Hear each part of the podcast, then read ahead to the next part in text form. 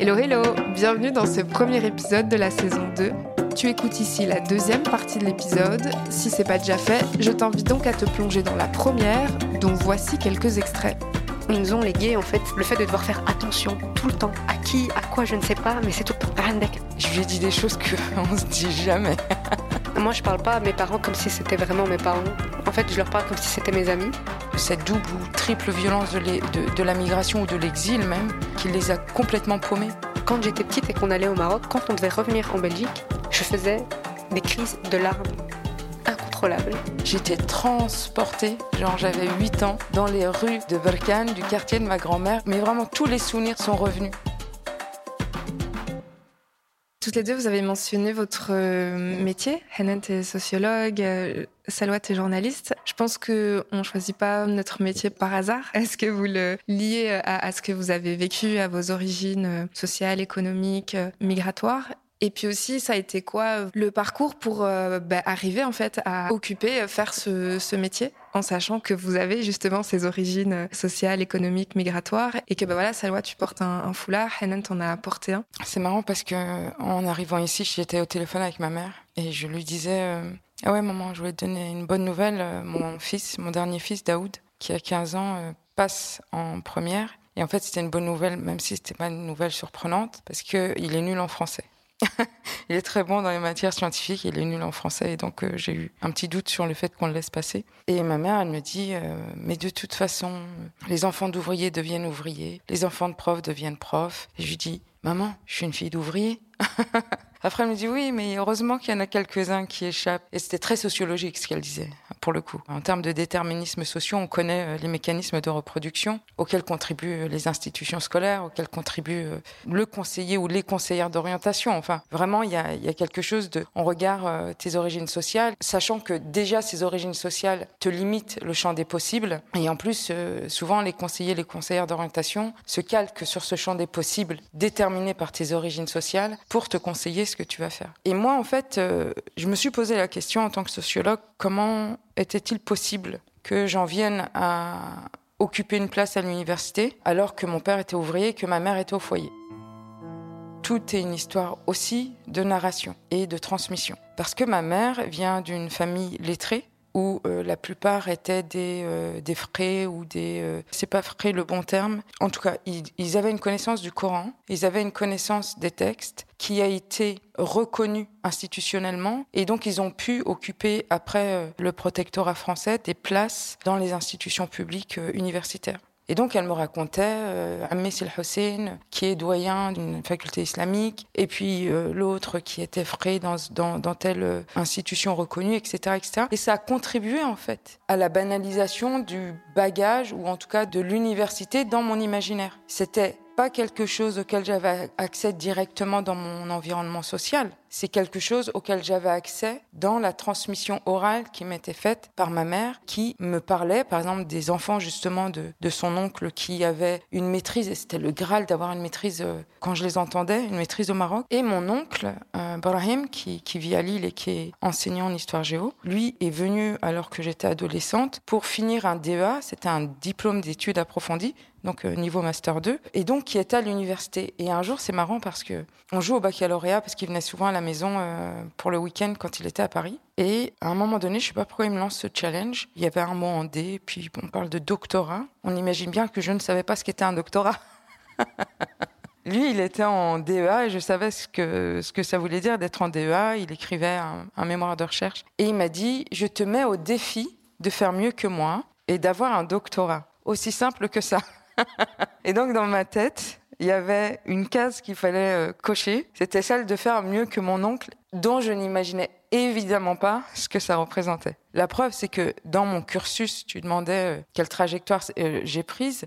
Alors moi, je voulais faire médecin. Mon père a eu du mal à me laisser partir les filles ne partaient pas loin de la, de la maison pour vivre de manière euh, seule, etc. Et ça l'a meurtri, en fait. C'était vraiment une question de séparation qui était inimaginable pour lui, dans le sens affectif du terme, et pas possessif du terme. Et puis, quand il a vu à quel point j'étais euh, meurtrie de ne pas pouvoir suivre mon rêve. J'ai changé de voie, j'ai fait de la biotechnologie et là, il m'a laissé partir, faire mes études euh, à Nancy. Vous connaissez l'histoire, on a voulu me m'exclure parce que je portais un foulard, euh, un bandana à l'intérieur du lycée et un foulard en dehors. Et j'ai refusé le conseil de discipline et rebelote, je suis retombée à la case départ qui est l'échec universitaire. Pourquoi je dis rebelote? Parce que à ce moment-là, je décide de me marier, j'ai des enfants, et euh, je suis mère au foyer pendant 10 ans d'abord. Mon mariage a duré 15 ans.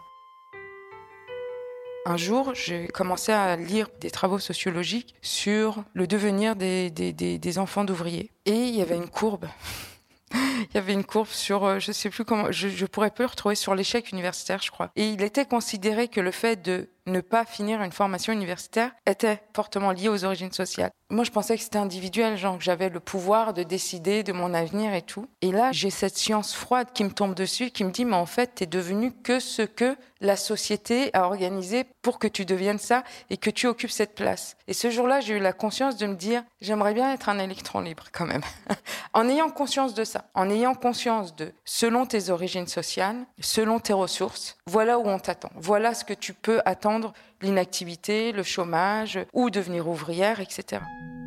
Et c'est là que j'ai repris des études de sociologie à l'âge de 32 ans, avec trois enfants en bas âge, euh, par correspondance. Et puis, euh, je ne sais pas par quel... Euh, au moment où j'écrivais ma thèse en 2017, je me disais, mais pourquoi t'as pas choisi un métier simple en fait Pourquoi tu t'es mis dans la tête que tu allais avoir un doctorat en sociologie? Et donc je finis ce, doctorat et j'ai bien conscience en fait de la trajectoire que ça représente. J'ai bien conscience aussi que étant qui je suis, parce qu'au moment où je soutiens ma thèse, je porte un corps, un turban sur les cheveux, je vais peut-être pas avoir de place à l'université. Et euh, je pense à quitter, comme l'ont fait nos parents, la France, sauf que j'ai des enfants et que ça complique considérablement les choses. Et puis je me suis fondue et aliénée dans le travail pour euh, pouvoir assurer au moins un CV à la hauteur. Et puis euh, j'ai fait des choix qui s'imposaient pour pouvoir euh, avoir un, poste à l'université, notamment celui de, à un moment donné, de me dire si tu fais une audition avec un turban sur la tête, à mon avis.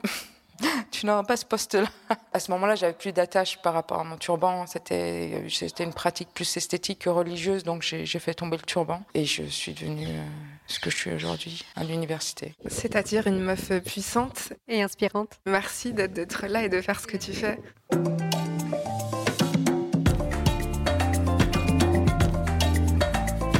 Mais du coup, je vais peut-être partager une nouvelle euh, en primeur ici. Euh. Comme je l'ai dit, mon père est, ouvrier et en fait, il a commencé à travailler euh, à 14 ans. Il a fait des boulots ici et là. Et hier, mon père est devenu employé.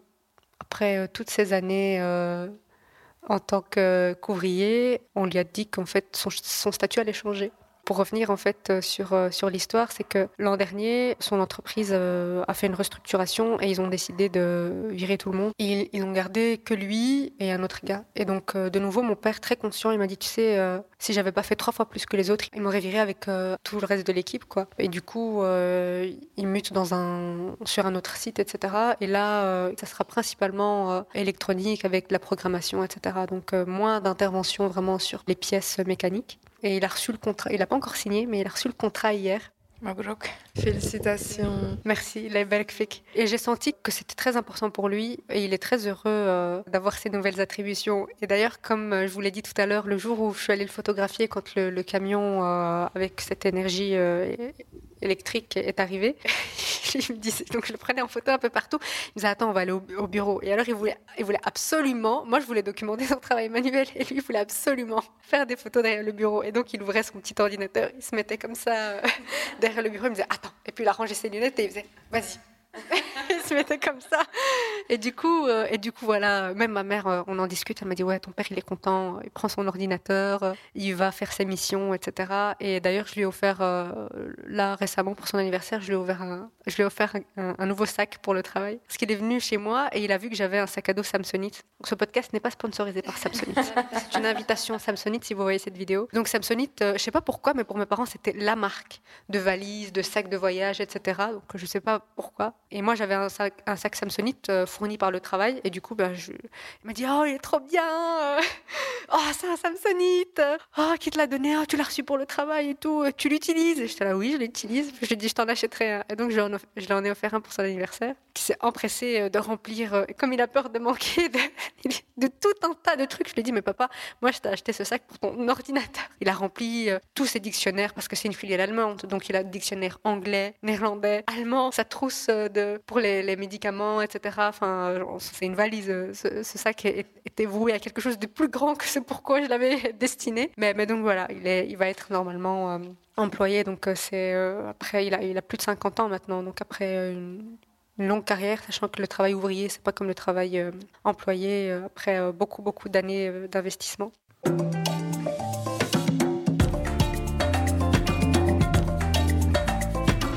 Et en parlant d'investissement, ben justement, pourquoi est-ce qu'on est devenu euh, ces, intellectuels alors que nos parents sont soit ouvriers qualifiés, soit non qualifiés? Ben En fait, récemment, on a eu une discussion avec mon père et son deuxième meilleur ami où il disait euh, Purée, on a travaillé toute notre vie et on n'a même pas d'argent. Et il disait qu'ils en avaient marre de travailler euh, et que c'était dur, etc. Et puis à un moment donné, son ami il le reprend et lui dit Mais tu sais, on a investi, mais on a investi dans nos enfants. Et ça, c'est le meilleur investissement qu'on pouvait faire. Et là, je lui dis, mais oui, papa, enfin, t'as investi en nous, euh, t'as pas d'argent, mais l'argent, tu l'as mis en nous. Et c'est ce que je disais tout à l'heure. Euh, mes parents voulaient qu'on ne manque de rien et ils ont en tout cas pour moi qui suis l'aînée, ils ont très fort, très fort, très fort insisté pour que j'étudie et que je sois bonne à l'école. J'ai une, une, éducation euh, beaucoup, beaucoup plus stricte, donc j'étais le cobaye. Hein. C'est euh, quand t'es le numéro un, c'est la fast test. Toujours pour l'aîné, toujours. Et donc oui, il y avait une éducation, euh, voilà, assez. Euh... Quand je dis strict, c'est pas, j'avais une très grande liberté, donc c'est pas par rapport au fait de pouvoir sortir ou de pas pouvoir s'habiller comme on voulait non, là, j'étais vraiment très privilégiée. J'avais des parents très modernes, très ouverts d'esprit, mais où euh, il fallait travailler pour l'école, euh, il fallait faire ses devoirs euh, et il fallait pas avoir de remarques dans le journal de classe. C'était vraiment, ma mère, elle était catégorique. Il fallait pas s'absenter, il fallait aller à l'école tout le temps. Et donc, oui, pour mon, père, clairement, ça vient de cette très forte, cette hyper lucidité en fait du contexte dans lequel il a grandi, de ce qui l'entoure, de, de, toutes ces barrières institutionnelles et du fait que la société nous prédestine finalement à ces places très peu enviée euh, ouvrière euh, ou alors à la maison, pour nous qui sommes des femmes. Et du côté de ma mère, c'est une autre histoire. Comme je l'ai dit, elle, elle n'avait pas nécessairement vocation à, faire des études, mais elle n'a pas vécu toujours avec ses parents. Donc euh, son père euh, est décédé quand elle avait, je pense, environ 12 ans, donc elle a été orpheline de son papa très tôt. Elle a grandi avec sa maman jusqu'à ce que sa grande sœur, l'une de ses grandes sœurs, se marie. Et à ce moment-là, comme elle se mariait très jeune, c'était commun qu'une des petites sœurs parte avec elle pour euh, la soutenir à la maison, etc. Donc elle est allée avec sa grande sœur Zeynep et il se trouve que ma tante Zainab s'est mariée avec euh, un monsieur, un monsieur très très intelligent, qui lui aussi euh, vient d'un milieu rural. Il faisait des kilomètres à pied avec des chaussures trouées pour aller à l'école. Aussi un, parcours assez euh, exceptionnel au Maroc. Et donc il, était professeur. Et il vivait de ville en ville, donc à un moment donné, il vivait à Berkane, ils ont aussi vécu à un moment donné à, Rabat. Et quand ma sœur est arrivée, ma sœur, ma mère, pardon, est arrivée dans la maison de sa sœur, la première chose que, que mon oncle a dit, c'est elle, elle va aller à l'école.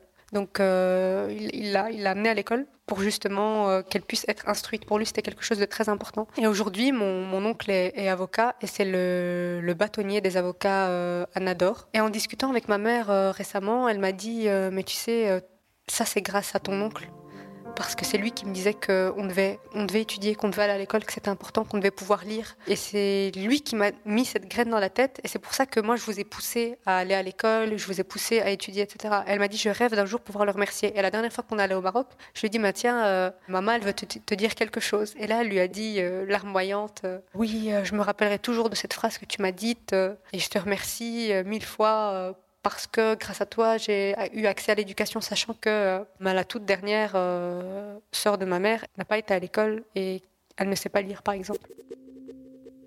Ces choses qui ont fait que mes parents ont, beaucoup investi euh, en moi, même si rien ne, nous prédestinait à évoluer dans ces milieux. On a quand même grandi dans un environnement favorable où nos parents ont mis l'énergie, ont fait les sacrifices pour que nous puissions accéder euh, à ces postes. Moi, euh, j'avais une activité sportive, j'avais des activités culturelles. Ma mère, très tôt, bien qu'elle soit étrangère, a compris qu'en fait, c'était hyper important de parler néerlandais à Bruxelles. Et donc, elle m'inscrivait à des cours supplémentaires en tant que francophone euh, en néerlandais. J'avais des activités après l'école où on faisait des jeux, etc. en néerlandais, ce qui fait qu'aujourd'hui, j'ai pu travailler dans des organisations néerlandophones. Et puis, en grandissant, mais évidemment, en ayant des parents hyper lucides, bah, j'ai aussi eu euh, cette euh, hyper lucidité en, héritage. Et je voyais autour de moi que j'avais pas nécessairement les mêmes chances que les autres et qu'on n'était pas traité de la même façon. Et mes parents consommaient beaucoup d'actualités, donc on regardait beaucoup le journal dans plusieurs langues. On regardait le le journal belge, français, marocain. Mais je voyais bien qu'il euh, y avait des, rapports de pouvoir dans les narrations, qu'on n'était pas représenté de façon euh, normale, que c'était très stéréotypé. Et même si j'avais pas le vocabulaire que j'ai aujourd'hui et que j'avais pas une lecture aussi poussée avec des, outils sociologiques, etc., je refusais en fait. Ça, me démangeait de voir des gens comme Wever à l'époque qui avaient une surprésence médiatique dire que les Berbères entre guillemets. Donc euh, les, les étaient des sauvages et qu'on était très mal organisés, etc. Et euh, j'avais besoin de m'exprimer et je me disais que la seule façon, c'était de devenir moi productrice d'information et, c'était dans une réelle optique de pouvoir. En fait, je voulais inverser ce rapport de pouvoir et je voulais y participer. C'est comme ça que, au fur et à mesure, euh, je me suis dit que j'allais devenir journaliste.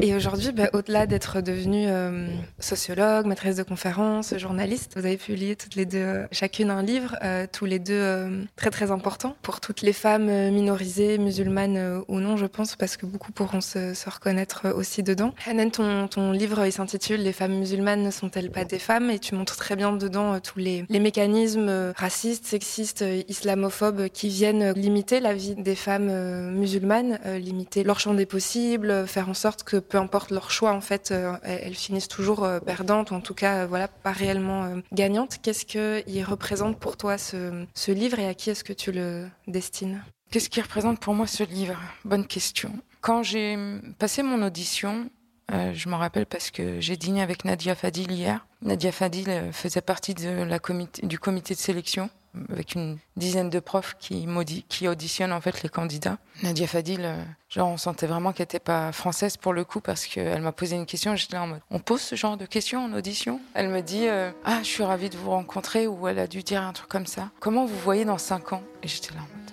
c'est quoi cette question? Et donc je, je, sais pas si je leur ai dit ça, mais genre je me vois à l'université déjà, une, donnez-moi le poste.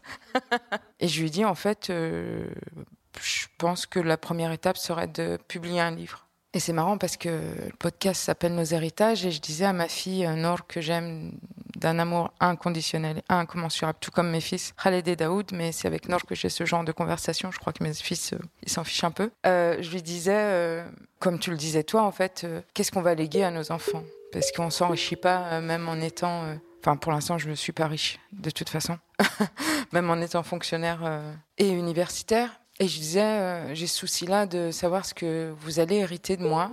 Et Nor, elle me dit, euh, mais maman, en fait, euh, ce livre, c'est un héritage. Et c'est marrant, c'est exactement ce que je me suis dit quand Fatima Marnissi, donc la sociologue marocaine, est morte en 2015, en novembre 2015. Quand elle est morte, je me suis dit, waouh, quel héritage elle nous a laissé. Tous ces livres en héritage. Et en fait, je crois que c'est symboliquement un très, très bel héritage. Et j'avais à cœur, moi aussi, de pouvoir produire un livre qui me ressemble, qui soit pas travesti par ma formation universitaire complètement, c'est-à-dire où je propose une lecture contre-hégémonique en fait, qui soit pas complètement stéréotypée, pour le dire autrement, par le cadre français, et donc où je ne dis que ce que j'ai le droit de dire. Et donc j'avais à cœur de pouvoir laisser transparaître une indignation ou une colère saine et constructive pour pouvoir outiller à partir de mon travail de thèse des femmes concernées et des femmes non concernées. Ce livre, il s'adresse aux femmes concernées et j'en rencontre énormément pendant la tournée que je suis en train de faire jusqu'à mi-juin, qui me disent à quel point les mots qu'elles lisent dedans sont libérateurs à leur échelle. Et comme c'est dur aussi, et ça c'est dur aussi de l'entendre. Et de l'autre côté, des féministes blanches qui sont islamophobes, ou en tout cas qui ont des positionnements islamophobes et qui ne se rendent pas compte ou qui participent à quelque chose qu'elles ne nomment pas qu'elles n'identifient pas et que je nomme dans ce livre. Donc je leur tends un miroir pour qu'elles voient à quoi elles participent en termes de déshumanisation, d'exclusion et d'oppression d'autres femmes parce qu'elles ne correspondent pas à leur représentation de ce qu'est une femme. Et donc voilà, ce livre, il représente, euh, je crois, le, le premier d'une série parce que j'ai bien conscience qu'il y a une chose que je sais faire, c'est enseigner, transmettre et écrire. Et pour moi, on transmet en parole, mais on transmet aussi à plus longue échelle temporelle par l'écrit en laissant des traces. Et c'est, l'une des raisons clairement pour lesquelles le, livre est ultra euh, précieux. Et du coup, celui de, de Salwa aussi, c'est un livre collectif, Her Story, où là, en fait, vous êtes plusieurs jeunes femmes minorisées à témoigner aussi, à raconter votre histoire, la façon dont notamment vous êtes euh, approprié les réseaux sociaux pour vous créer euh, et vous réapproprier votre image, votre identité, créer des communautés aussi. Même question que pour Hanan, qu'est-ce qui représente pour toi et à qui est-ce que tu l'adresses? Ce livre, c'est l'initiative de Mariam Colli, qui est professeure de sociologie euh, à l'université euh, Saint-Louis de Bruxelles. Donc euh, c'est elle l'instigatrice. Elle a eu l'idée en fait de nous rassembler autour de ce projet d'ouvrage parce que les visionnaires, en fait, c'est une très grande observatrice et donc elle voyait ces femmes musulmanes, bruxelloises, issues de l'immigration avoir des discours dans un espace public numérique, s'emparer d'outils et utilisant leur, leur image à des fins d'émancipation collective. C'est euh, un travail qu'on a fait euh, ensemble. Donc, euh, elle a sélectionné les participantes et moi, mon travail, ça a été d'écrire un chapitre. Donc, c'est le premier chapitre de ce livre qui s'appelle Hub, donc amour en arabe, selfie et self-love. Et ma tâche a aussi été de donner une vie digitale à ce livre et donc de faire un travail de, visibilisation et de créer un univers autour des euh, co-autrices en collaboration avec Mango Pickle qui m'a accompagnée pour la création euh, artistique. Et comme je le disais au début de ce podcast, à qui je destine ce livre, mais euh, à toutes les personnes minorisées déjà parce que c'est pas uniquement un bouquin qui concerne les femmes musulmanes. Et dans les oppressions qu'on vit, il y a des choses qui sont tellement transversales en fait. Et dans nos victoires aussi. Et moi je crois très fort à la convergence des luttes et je pense que c'est le genre d'outil qui vient la renforcer justement c'est un bouquin qui rend hommage à toutes celles euh, qui étaient là avant nous, qui se sont engagées, qui nous ont ouvert des portes, des femmes euh, bruxelloises qui ont euh, des profils un peu comme le tien, Hanan, qui se sont engagées sur tous les fronts et qui ont déblayé le, chemin pour que nous puissions récupérer le flambeau et, continuer cet engagement et ce projet sociétal pour un monde plus juste, plus égalitaire, plus inclusif. Et il est destiné euh, bah, à toutes les personnes euh, des, générations suivantes qui vont le lire. C'est un réel outil de transmission. Et c'est aussi une façon de, documenter, c'est une photographie de nos travaux, de notre existence à un moment donné dans l'histoire, parce que euh, est invisibilisé dans les espaces médiatiques et publics traditionnels. Et donc ici, l'idée c'était de mettre sur papier, d'écrire nos noms, de les inscrire dans l'histoire en fait, et d'inscrire notre notre lutte dans l'histoire pour éviter que quelqu'un le fasse donc déjà, il n'y avait pas de grandes chances que quelqu'un le fasse bien à notre place, et surtout pour éviter que quelqu'un le fasse mal avec euh, le vocabulaire inadéquat, comme c'est fait régulièrement les rares fois où euh, les femmes musulmanes sont représentées euh, dans les médias traditionnels, c'est pour parler du foulard Bien qu'aujourd'hui, c'est très difficile pour les gens euh, d'imaginer euh, une femme musulmane qui porte pas le foulard. Donc quand on parle de femme musulmane, on pense directement à quelqu'un qui porte un foulard. Et en plus, c'est fait de façon stéréotypée. Donc euh, soit on va parler de terrorisme, soit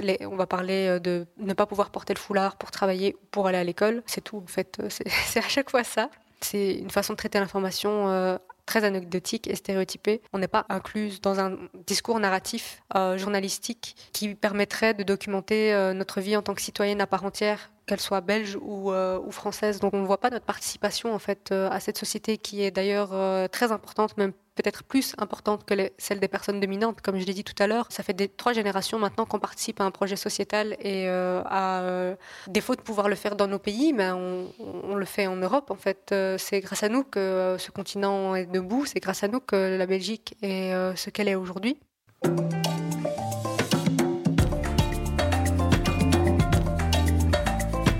Cette euh, islamophobie, ce racisme, ce, sexisme, cette invisibilisation. Hanan, tu montres bien que ça a des conséquences euh, très concrètes, à la fois sur la santé physique, sur la santé mentale, sur euh, le champ des possibles, et donc sur les perspectives de vie des femmes musulmanes. Il y a une, citation d'une des femmes que tu as interrogée dans le cadre de, ta thèse, qui, alors je l'ai plus exactement en tête, mais, qui est ultra marquante, où elle dit en fait, je me rends compte que je marche courbée, je marche pas, je marche pas droit en fait. Tellement il y a ce poids et ça a un impact quoi. Il y a des analyses que je fais en mettant des mots, des lectures sociologiques, théoriques sur des expériences, des moments de vie, ou en tout cas pour les éclairer. Et il y a ces mots de cette femme qui dit le poids de l'islamophobie dans sa vie, que je me rappelle très bien qu'elle me décrit le moment où elle porte le foulard et où elle se sent complètement observée dans la rue, complètement illégitime à circuler dans la rue. Et quand elle conscientise en fait qu'elle a incorporé la haine sociale, l'islamophobie dans son corps, dans sa posture, je me dis, il faut absolument que je documente et que j'analyse les effets concrets de l'islamophobie dans nos vécus et pas simplement j'ai été victime d'islamophobie, on m'a interdit tel et tel espace. L'islamophobie c'est ça et c'est aussi autre chose. Le racisme c'est ça, c'est les insultes, c'est les démonstrations violentes et évidentes de racisme et c'est tout ce que à force de le vivre, on incorpore en soi dans nos affects, dans nos perceptions, dans nos représentations nous-mêmes. Par exemple, j'en parlais à mes, étudiants également en leur demandant comment on pouvait qualifier euh, la, distinction qu'opère, et c'est important dans, le cadre de ce podcast, Nos héritages sans doute d'en parler, de l'islam culturel des parents dont, dont on se distancie. Non, mais c'était pas un islam savant, c'était un islam populaire. Et je leur demande de qualifier en fait cette mise à distance d'un islam qui est effectivement populaire, effectivement culturel parce qu'il il est porté par des personnes qui sont d'origine populaire également ou rurale. Et c'est quoi cette dévalorisation tellement incorporée qu'on veut s'en distinguer? Justement, c'est l'incorporation du mépris social. Je ne suis pas comme ou mon islam n'est pas comme celui que vous n'aimez pas ou celui qui est disqualifié a priori. Et le mien est savant, et le mien est authentique, et le mien est... C'est ce que j'entendais euh, justement euh, dans la bouche de, de pas mal de personnes. Et de dire que, en fait, ça, c'est-à-dire que même chez les descendants et les descendantes d'immigrés, tellement leur culture d'origine ou leur religion a été dévalorisée dans les médias, à l'école et ailleurs, une incorporation, une prise en compte inconsciente de ce mépris social et cette volonté de se démarquer de ce mépris, de le mettre à distance pour pouvoir en fait se, distinguer. Mais l'opération, c'est le mépris et la haine sociale qui est incorporée et également de montrer à quel point ça a des effets sur la santé mentale, la santé physique et même la posture des individus. Et c'est ce qu'elle montre euh, de manière euh, vraiment saisissante, la manière dont ça la courbe, ça la courbe au quotidien et que c'est la conscientisation qui lui permet de se dire maintenant je marche droite, la tête haute. Et j'en parle dans ce livre parce que j'avais vraiment à cœur de montrer également aux personnes qui sont victimes d'islamophobie et aux, aux groupes dominés de manière générale que la domination aliène. Et donc qu'il faut prendre en considération ces effets aliénants de la domination que nous reproduisons dans nos propres espaces pour pouvoir guérir en fait, pour pouvoir s'en sortir. Et guérir et s'en sortir en fait, ça s'appelle s'émanciper du pouvoir de la domination. Ça veut dire faire ses propres règles. Elles sont là, elles existent, mais moi je vais décider de faire autre chose en ayant conscience de tout le package qui va avec la domination. Et donc ça, j'avais vraiment envie de le, de le, rendre visible dans ce livre. Et tu le fais très très bien. Merci. Et justement, face à l'incorporation de, de, ce mépris euh, social, Salwa, tu parles notamment dans ton chapitre aussi de comment est-ce que tu as eu cette démarche de réapprendre à t'aimer ou d'apprendre tout court à t'aimer, ton corps, etc., face à toutes les injonctions euh, sexistes, euh, racistes, islamophobes, validistes, etc.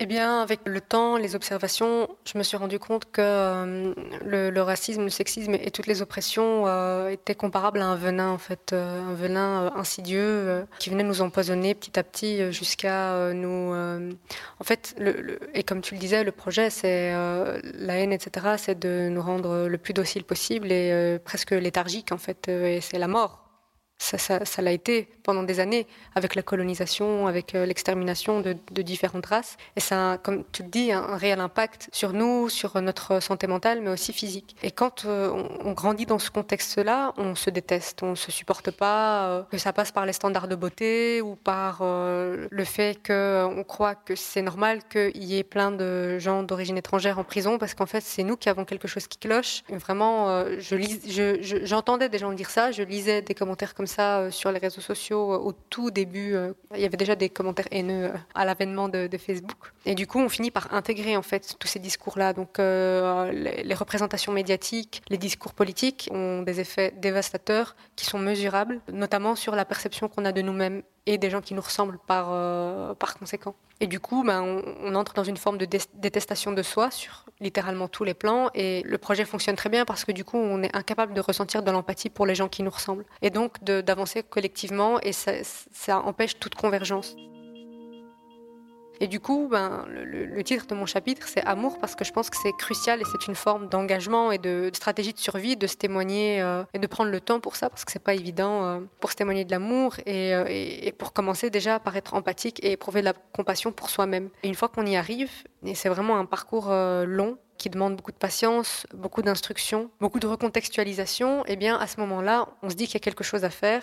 On est déjà dans une position beaucoup plus euh, empouvoirante déjà euh, face à, nous-mêmes, euh, à notre, notre reflet dans le miroir, avec beaucoup plus d'assurance. On va moins courber du coup le, dos, on va avoir plus tendance à justement euh, bomber le torse comme on dit et à, aller chercher ce qu'on, ce qu'il faut là où il faut. Et puis, ben, ça permet de déjà se délester du poids de tous ces stéréotypes et d'avancer ensemble en fait. Et je le constate, nous on est des privilégiés, on est dans une bulle de gens qui ont étudié, on parle en jargon sociologique, mais une fois que tu te retrouves dans des milieux euh, de personnes qui sont un peu moins instruites, qui grandissent dans des quartiers euh, populaires et qui ont du mal à en sortir et qui sont toujours dans des dynamiques qui sont semblables à celles euh, du début de l'immigration. Malheureusement, eh bien, on, entend vraiment des discours effrayants qui relèvent complètement de la haine de soi et du racisme intériorisé. Et ça fait que, en fait, on supporte pas. On croit que le problème c'est nous. On supporte pas d'être en contact avec les autres et ça nous permet pas de travailler ensemble et ça va juste faire qu'on va perpétuer nous-mêmes les mécanismes. Donc on devient des vrais petits soldats du racisme et on va nous-mêmes euh,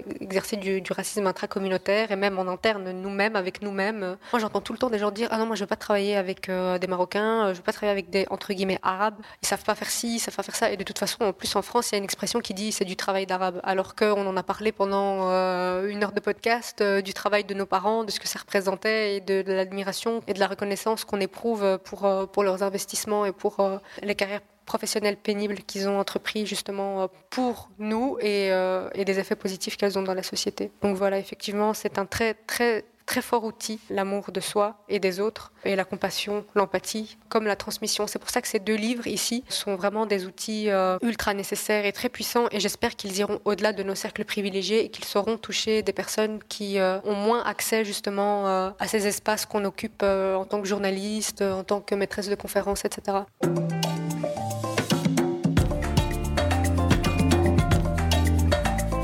Un petit rituel de fin dans nos héritages, c'est de, se dire voilà pendant un peu plus d'une heure, on a discuté de ce que vous avez reçu en héritage. Et là du coup la question c'est qu'est-ce que vous aimeriez euh, laisser en héritage? Alors il y a évidemment ces, deux livres, mais est-ce qu'il y a d'autres choses qui vous viennent en tête sur ce que vous voudriez laisser? Alors euh, je veux rebondir sur ce que disait Salwa, parce que s'il y a bien quelque chose dont je me charge, ou en tout cas dont j'ai conscience aujourd'hui, c'est l'héritage de l'amour. Pour moi l'amour ça Pour moi, l'amour, ça guérit. en fait. l'alarme. Ça guérit. Allez, c'est presque fini.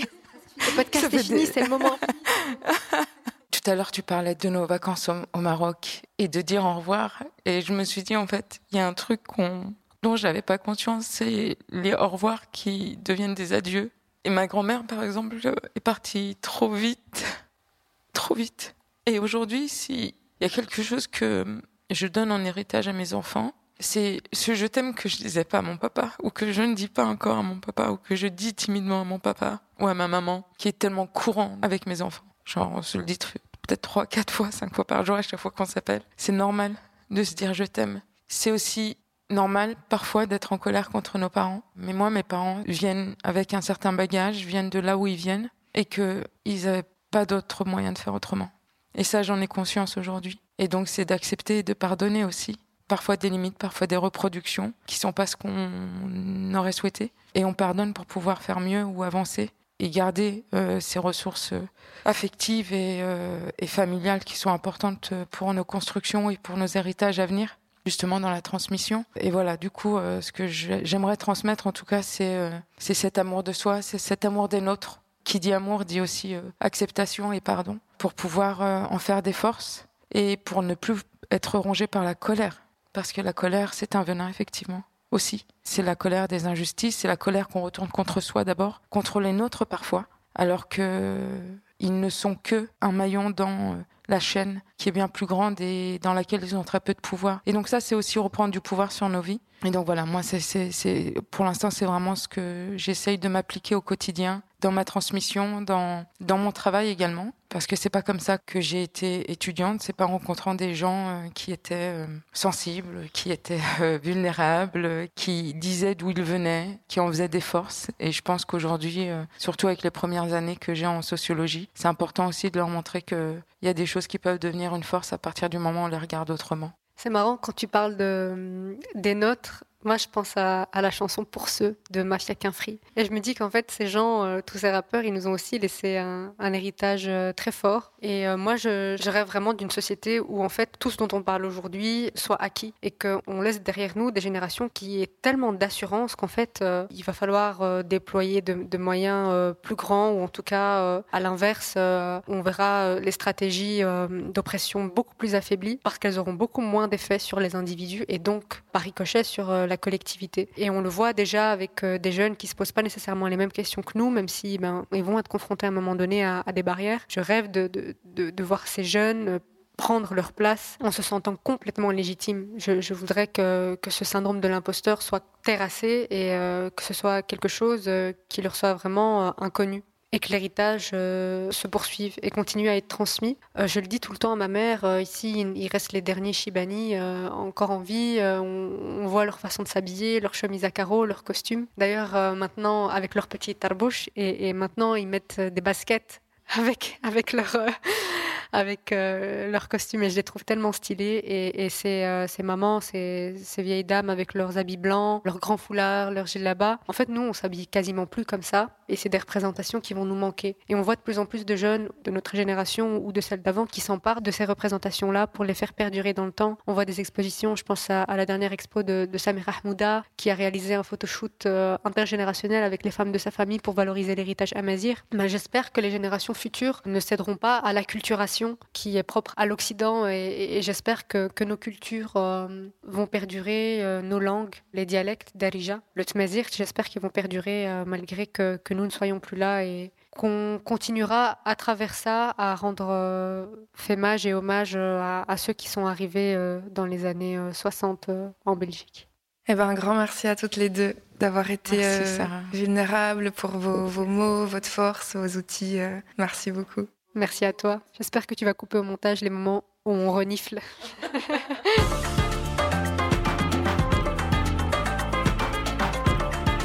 Cet épisode a été réalisé avec le soutien de Equal Brussels. Merci à toi de l'avoir écouté. N'hésite pas à nous dire ce que tu en as pensé, si ça fait écho à ton vécu. Dans tous les cas, on te retrouve avec plaisir sur nos réseaux sociaux, nos héritages, nos.héritage au pluriel. Et on te donne rendez-vous dans deux semaines pour un nouvel épisode. À bientôt!